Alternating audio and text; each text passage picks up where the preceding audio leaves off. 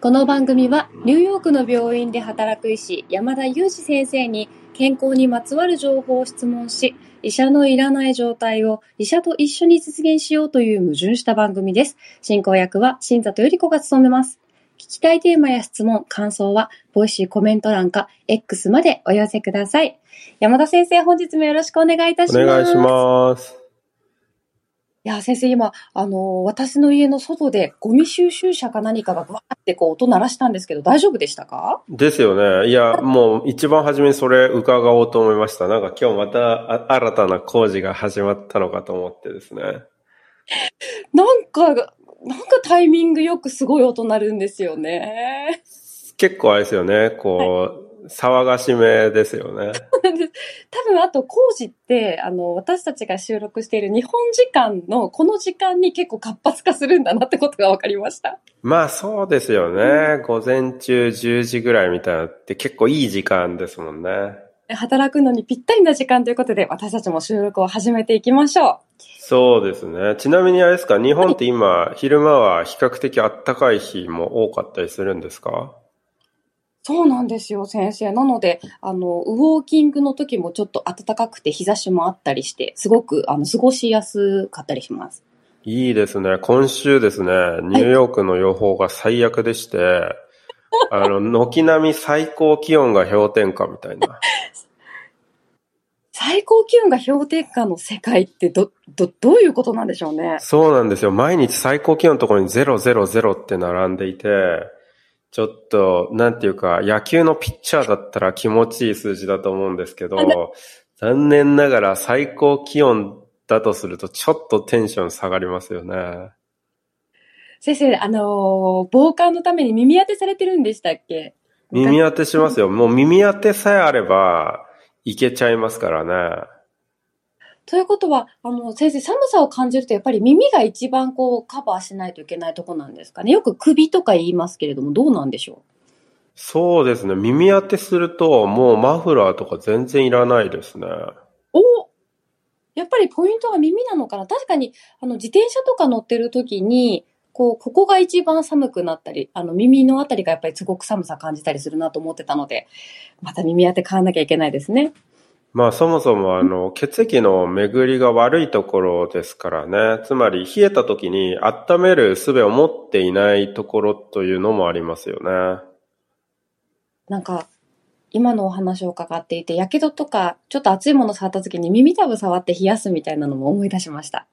そうですね。こう、比較的温度が低いところなので、まあそういう動きがクラシックにはなんか言い伝え的にやられたりしてますよね。もう言い伝えで聞きたいことたくさんあってメモしてたんですけど、先生今日ちょっとあのトピックテーマをいただいておりまして、あの冒頭で話さないと怒られちゃうので、ああ、そうですね。もう確かに、すでに脱線しちゃいましたね。ましたけれども、あの今日のトピックなんですが、電子書籍か紙の本かについてちょっと山田先生のお考えを伺いたいなと思っておりまして、あの多くの本を持ち運べるから電子書籍派なのか、手元に残しておきたいから紙の本かなどなど、山田先生のお話を伺えたらと思います。まず結論からお願いいたします。なるほど。ちょっと全然何にも考えてなかったんですけれど、残念ながらですね、ここ数ヶ月ぐらい、そもそも本読んでないっていう、どっちでもないっていう、すごい残念な状況ですね。なので、どっちでもないです。ありがとうございます。結論先生は電子書籍も紙の本も本は全然読まれていないということなんですね。そうですね。この数ヶ月ぐらい読んでないですね。先生がお読みになるものといえば、まあ、論文をすごくたくさん読まれてるんですもんね。カルテとかね。そうですね。論文とかですね。あとは自分の本の編集作業が非常に多いので、人が書いた原稿を読み続けるってもう毎日やってますね。なので、読んでる文字数は非常に多いんじゃないかと思いますね。年末年始も編集しまくっていましたので、読んだ文字数自体はすごい量読んでると思うんですけど、残念ながら本読んでないですよね。人が書いた原稿を編集しまくっているという山田先生も職業編集者ですね、年末年始はね。ほとんど編集者ですよね。でもやっぱり本読んでないとインプットとしてやっぱりこう生きた日本語に触れないっていうことになるので、なんかこう死んだ日本語のまま日本語を直さなきゃいけないみたいな感じになって、ちょっと自信がなくなっちゃいそうですけど、でも良くないですよね。ただまあ、文字はたくさん読んでますけどね。確かにあの本を読まなくても文字を読んだりとかそれを構成したりされてるから、その読書をしてないデメリットがなさそうな感じもしますね。どうなんですかね。ちょっとわからないですけど、まあ、ちなみにこれ、新座さんに聞こうかなと思ったんですけど、新座さんの答えも分かっちゃってましたので、聞くまでもなかったですね。え、なんで分かったんでしょう、先生。これ紙の本ですよね、間違いなく。あ、と、でもないんですよ？ちなみに。あ、そうなんですか？そうですなぜでしょうか？なぜそう思われたんですか？いや、やっぱり新里さんといえば、あの、なんかこう、いろいろペタペタ貼ったりとか、なんかこう書き物したりとか、なんかアニメじゃないですけど、漫画みたいの書いたりとか、うんなんかそういうところから来るこの医者のいらないラジオのイラストだったりするわけなので、電子書籍だとそれまるでできないじゃないですか。なのでまあ紙の本派なのかなと思ったんですけど。あの、結論ありきで言いますと、紙も電子書籍も両方同じくらい購入したり、あの、まあ書き込んで楽しんだりとか、スマホで読書楽しんだりしています。あ、両方使ってるんですね。そうなんです。山田先生のお答えは両方ない。で、私の答えは両方ということでしたね。どっちか選びますなさいみたいな話なんですけど、そうですどっちもとどっちでもないという回答でしたね。ね、あの、足して2で割ってちょうどいいっていう、あの、まさにボイシーを一緒にさせていただくのにふさわしい相性でしたね、今日は。そうですね、確かに。ありがとうございました。では今日はですね、あの質問もいただいているのでご紹介して先生にお答えいただきたいと思っております。まずは質問をご紹介させていただきます。えマシさんからいただきました。いつも健康に関する正しい情報を解説いただきありがとうございます。毎回楽しみに拝聴しています。え早速ですが、61歳女性、お酒、タバコも飲まない、間食は少々、体重は46キロなのになぜか高血圧、コレステロールが高く、ピソプロロ R フマル0.625朝晩1錠、ロスパスタチンでコントロールしています。血圧について以前より気になっていることがあるので質問させていただきます。朝は正常値なのですが、就寝前に測る血圧が週に3、4日高めになり寝られなくなります。かかりつけ医は一日中高いのではないのでこのまま様子を見ましょう。眠りづらい時はクロチアゼバムを豚腹で服用してくださいと毎回言われます。ネットなどで調べてみると、早朝血圧についての説明は見かけるのですが、就寝前の血圧についての詳しい情報が見つけられません。長くなりましたが、就寝前の血圧が高い原因など解説いただけると嬉しいです。よろしくお願いします。とのことでした。マシさん、ありがとうございました。ありがとうございます。すごい長文のご質問をいただいたわけですね。そうなんです。これあの、事前に読むの練習して、薬の名前にカッコをつけたりして、こう噛まないように準備させていただきました。すごいですね。難しい名前の薬3つも飲まれてますよ、マシさん。そうですよね。まあでもビソプロロールとロスバスタチン、まあ一般的な薬ですし、クロチアゼパムもまあ一般的な薬ではあるんですけど、まあまとめると、寝る前の血圧がマシさんということですかね。マシですよ。朝に比べて。マシ。そうですよ。マスってことですよね。でも先生、あの、はいお酒もタバコも飲まれない。間食は少々。体重は46キロですよ。すごい健康に感じるんですけれども、それでも血圧って高くなってしまうんですかね？そうですね。まあ、あの、高血圧で最も多いのが本体性高血圧といって原因が必ずしも明らかでない高血圧なんですけども、まあ別に何もしなくても高血圧にはなってしまいますよね。だからもちろん、その、まあ、こういう話をすると0か1かで捉えられがちなので、まあ、やっていなければ発症しないはずだみたいに捉えられてしまうと思うんですけど、もちろんですね、こうお酒を飲まないとかタバコを飲まないっていうのはリスクを下げるためには大切なことなんですね。なので今タバコを吸っている方がタバコをやめることによって高血圧を発症するリスクっていうのは下がるんじゃないかなと思うんですよね。でもそれは別に高血圧になってしまうのをゼロにする、高血圧にならなくしてくれるってわけじゃないんですよね。すべては確率論で、医療ってまあ0と1の間に落ちる、0%, 0と100%の間に落ちるので、20%の話をしていたり50%の話をしているわけであって、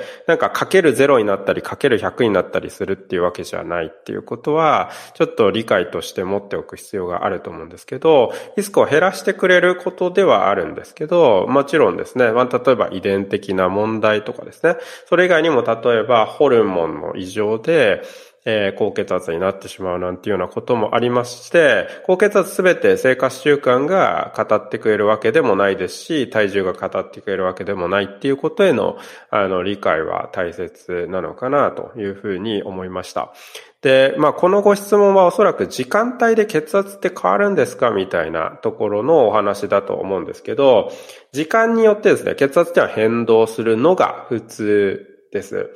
なので、あの、血圧がですね、日によ、時間によって数字が変わっちゃうっていうことを不思議に思われる方もいるんですよね。なんでこんなに血圧って差が出るんだろうみたいなことをおっしゃって、こうやって病気ですか？みたいなことをおっしゃる方もいるんですけど、変わんない方がおかしいですね。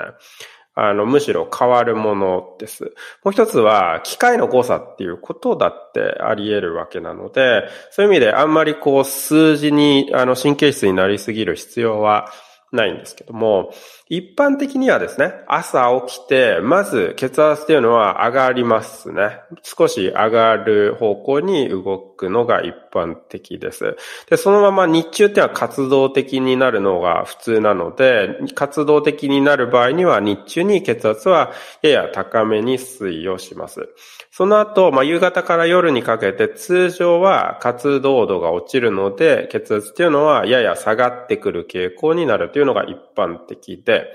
で、さらに夜寝ている間に血圧っていうのはさらに下がるっていうことが、まあ、知られています。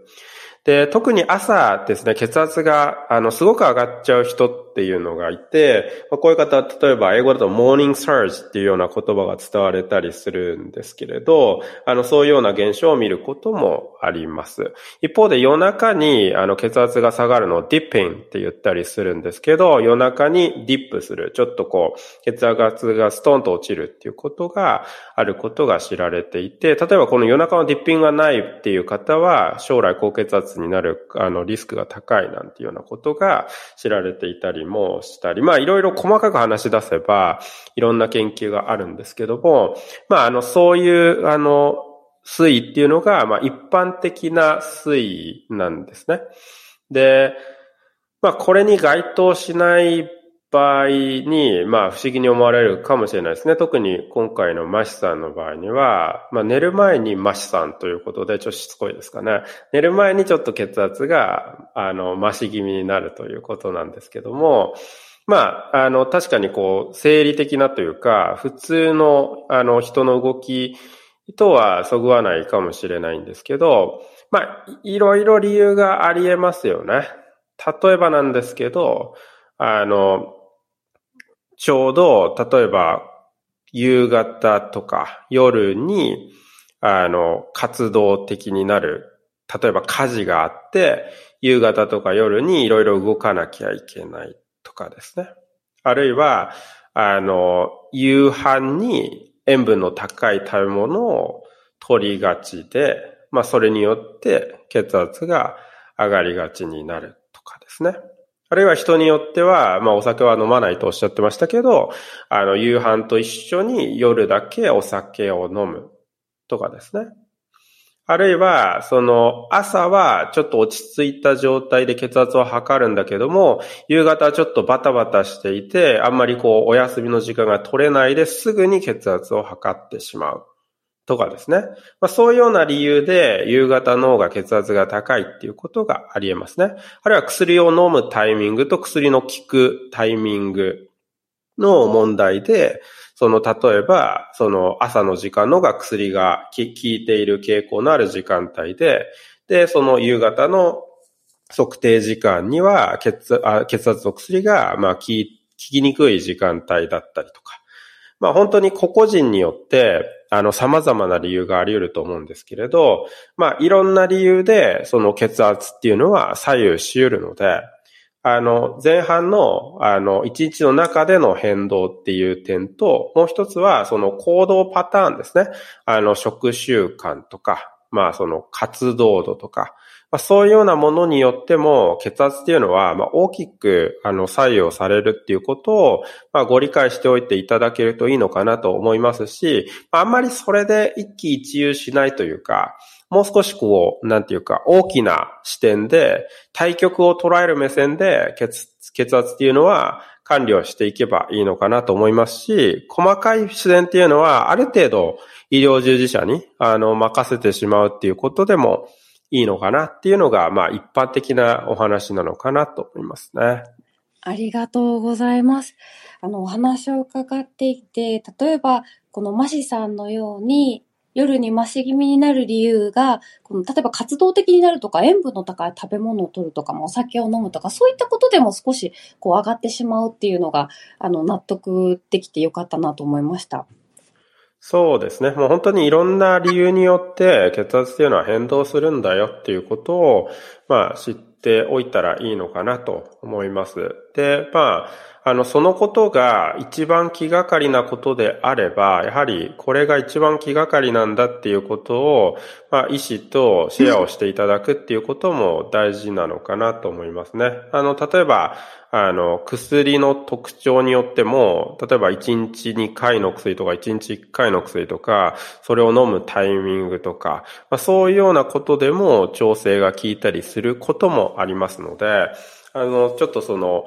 おマシーさんご本人のあの個別の事情にはご相談に乗ることがしかねるんですけども、まあ一般論としてですね、いろんな対応もあの考えうることですので、まあそういう意味で、その医師にこれが一番今気になっていることであるっていうことをご相談いただくっていうのも大事なのかなとは思いますけどね。まあちょっとご相談内容の中でなんかそれもご相談いただいた上でのお話だったかもしれないんですけども、まあよくコミュニケーション取るっていうことは、あの、いずれにせよ大事だとは思いますけどね。ありがとうございます。ちなみに今コメントで質問もいただいてるんですけれども、一般の人が脈拍まで把握しておいた方が良いですか？と質問いただいておりますが、いかがでしょうか？そうですね。まあ、その血圧を見ている上では、その脈拍までっていうことはないかもしれないんですけど、あの、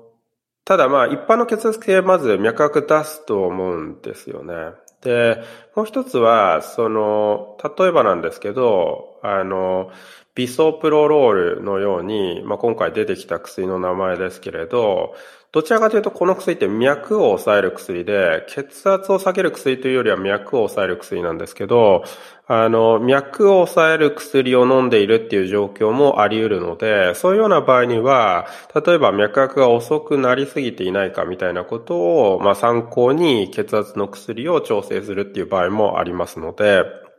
まあ、そういう意味で、その、まあ、せっかく表示されるのであれば、数字を書き留めておいて、血圧手帳で一緒に医師にシェアするっていうことは、あの、悪いことじゃないのかなと思いますね。ただ、まあ、その数字を特別気にしなくてもいいとは思うんですけど、ただ、まあ、あの、よくここでもお話しますけど、一般的には正常値は60から100回ですね。1分間に60から100回と言われる、あの、脈拍で、まあ、私たち医師は少し下の方に下方修正して50から90ぐらいを正常と取ったりするんですけど、あの、例えば3桁を見た場合にやっぱりなんかドキドキする理由がありそうだったりするので、そういう場合にはちょっとアラートが出ますよね。なんでそんなに脈が速いんだろうみたいなことを気にしなきゃいけない場合もあるので、その数字はもちろん参考になる数字ではあるのかなと思いますね。ありがとうございます。他にも血圧についてコメントたくさんいただいておりますが、やっぱり山田先生、血圧ってすごく身近だけれども、あんまりなんかこう、こう全体的に血圧を捉えていないために細かい質問とか疑問ってたくさん出てくるジャンルなんですね。そうでしょうね。まあ、特にあの国民病というかですね、本当に多くの方があのこの血高血圧持ってますので、本当に身近な病気ですよね。はい。ちなみに私も健康診断で今回血圧の値が出てきたんですけど、あのー、135って書いてありました。収縮期っていうんですかね。あ、ちょっと高いんだな、高くなったなと思って、で、これを見て、もう、やっぱり、あ、わ、ちょっとわからないんだな、わからないんですよ。やっぱり、この結果を見てかかりつけのお医者さんに相談をしに行こうと思うんですけど、だから何っていうふうに思っちゃうんですよね。そうですよね。あの、たかが数字だろうっていうことと、なんで数字を治療するんだっていうことになりますし、もう一つは、まあ、それをこう、逆キャンペーンみたいに、あの、本書いちゃったりする、ちょっと本当に、私はもう悪い医師としか呼べないんですけど、あの、そういう悪い、あの、医師もいるんで、あの、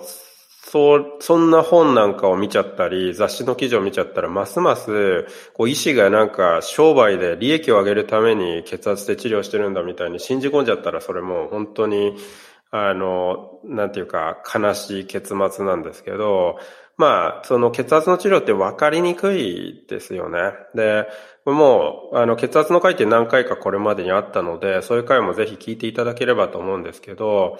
あの、血圧の治療って、こう未来の自分への投資なんですよね。つまり、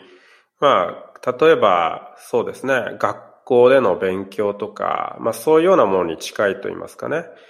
あの、学校での勉強ってなんか苦しくてつまんなくて、なんかこう、悪いことしかないように見えるんだけれども、将来生きてくるっていう感じですかね。例えば医学部でその試験勉強たくさんしていて、まあ辛かったですし、大変でしたけど、全然そうやって楽しくもないですし、なんか身になってるのっていう感じがするんですけど、実際こう、将来自分が振り返った時にやっててよかったって思うわけですよね。血圧の治療もそんな感じで、やってる最中っていうのはなんか血圧の薬飲んで、場合によっては血圧の薬の副作用なんかが出ちゃって、るっていう方もいて、なんで悪いことばっかりあって、実際症状もないのに、なんで治療しなきゃいけないんだっていうことなんですけど、この高血圧については症状が出た時にはもう遅いですね。つまり症状が出た時っていうのはどういう時かっていうと、高血圧によって5年後、10年後の自分が脳梗塞になってしまったり、あるいは脳出血を発症してしまったり、心筋梗塞を発症してしまったりっていうことが結果として起こってくるんですね。で、その症状が出た時ってもう後戻りできないポイントオブノーリターンを迎えちゃってるんですよね。で、一度脳梗塞発症されてしまうと、残念なことに何か後遺症が残ってしまって、その後の人生を右半身麻痺で動か、あの、生きていかなければいけないと。で、右利きだったのに、もう右手が全く使えなくなってしまったみたいな状態で生きていくっていうようなことを、防ぐためにできることは何かと言われると、まあ、血圧を、高血圧があれば血圧を下げるとか、まあ、糖尿病があれば糖尿病を治療するとか、これって本当になんかつまんないことで、なんかこう何の身にもならないようなことに思えるんですけど、将来の自分を助けるためのあの、自己投資なんだ、みたいな捉え方をしていただくといいのかなと思いますね。ありがとうございます。未来への自分への投資、もう血圧血圧の治療や糖尿病の治療はお勉強とか自己投資とか運動みたいなものなんだなという捉え方していきたいと思いました。そうですね。嫌ですね。怖いですね。脳梗塞、心筋梗塞ってこう、ちょっと重大っぽい病名が聞こえるとドキッとしますね。そうですね。まあそういうもの本当に大きなリスクですので、あの、これを治療するっていうことは本当に何歳になっても大事なんですよね。先生、ちなみに、たまたま健康診断の時に走ったりとか、活動的だったから高くなってたっていう可能性もありますよね。そうですね。あの、十分あり得ます。一回の血圧が高血圧を診断するものでは全くないです。ただですね、その可能性があるから大丈夫とも思わない方がいいのかなと思いますね。つまり、ちゃんと繰り返しの測定があって、普段であれば、ちゃんと正常の血圧であるっていうことを確認するっていうところまでが大切で、あの、何でもですね、こう、正常化バイアスっていうんですかね、自分の中で都合の良い理由を考えて妥当化して処理するっていうことが起こり得るんですけど、健康面でも非常によくあるんですね。で、医療機関でもそういうことをしょっちゅうあります。で、病気になって、重い病気になった時に後悔して来られる方も、そういうことをその場でおっしゃる方非常に多いですね。あの時自分がこう考えて医療機関をかかるのをやめたことが本当に後悔だっておっしゃる方たくさんいらっしゃいますよね。だから、まあ本当になった時に、あの、人って後悔するんですよね。で、そうじゃない逆パターンもいっぱい出会いますよ。つまり、あの時どうしようかなって迷ったけど、病院にかかってよかったですって笑顔を見せてくださる方もいっぱいいらっしゃいます。で、やっぱり、あの、どうしてもなんかこう、うま、いい理由をつけて、あの、こうだからしょうがなかったよね、みたいな、あの、本当は大丈夫だよねってこう信じ込んでしまうことっていうのも起こりうるんですけど、あの、後悔しないように、あの、それは本当なのかっていうことは突き詰めることが大切だと思いますね。いや、なんかすごい正常化バイアスってすごい備わってるなと思いました。自分の脳みそに。そうですね。あの、健康診断に関して言えば、二次検診までがセットですので、二次検診が必要だと言われた瞬間に二次検診はかかった方が間違いなくいいですね。ありがとうございます。コメントでも、えー、新里さんの健康診断が出てくると、福井の、福井の福井家を思い出してしまいます。すみません、それましたといただきました。これちょっと何のことかわからない方はですね、ちょっと去年のプレミアム配信を聞いていただければ、私が福井のあの、センチメートルを公開しておりますので、ぜひ聞いてみてください。そういえばなんか、福井でしか食べられないカニがあるんですよね。そうなんですか？なんか福井といえば越前ガニだと思ってましたけど、はいはい、越前ガニは日本全国どこでも食べられて、でも逆に福井県でしか食べられないカニがあると聞いて、それは食べたいなと、あの、本当に今思っているんですけど、もうちょっと新沢さんが福井がだいぶ、あの、良かったっていうことで、福井県に行く、あの、理由がだいぶ小さくなってしまったと思うんですけど、あの、ちょっと本当に伺ってみたいですけどね。あの、逆に減ったら福井に行くっていうこともいいかもしれないですね。ずっとそのカニのことを考えると。ただまあ、そうすると福井がまた増えちゃうっていう問題がありますよね。でも大丈夫、だ、まだ正常化やすし。大丈夫ですよ。おおすごいですね。私の脳の正常化バイアスは。でもあの、ちょっと健康診断で二次検診も行って、またその結果も報告したりとか、ちょっと気になることたくさんあるので、次回以降、例えばこう、何なの？尿一般って血液一般ってとか、そういう質問もしていきたいなと思いました、山田先生。そうですよね。健康診断のちっちゃな結果一つとっても分かりにくいですよね。なのでまあ、あの、その項目についてもまたお話できればなと思いますね。楽しみにしております。ではでは本日はですね、はじめは電子書籍か紙の本かというトピックについて、えー、二人でお話をさせていただきました。えー、質問回答、マシさんからいただきました。就寝前に血圧が高いのはなぜに回答いただきました。山田先生ありがとうございました。ありがとうございました。というわけで今回は血圧についてということでお送りしました。Thank you so much for listening. See you next time.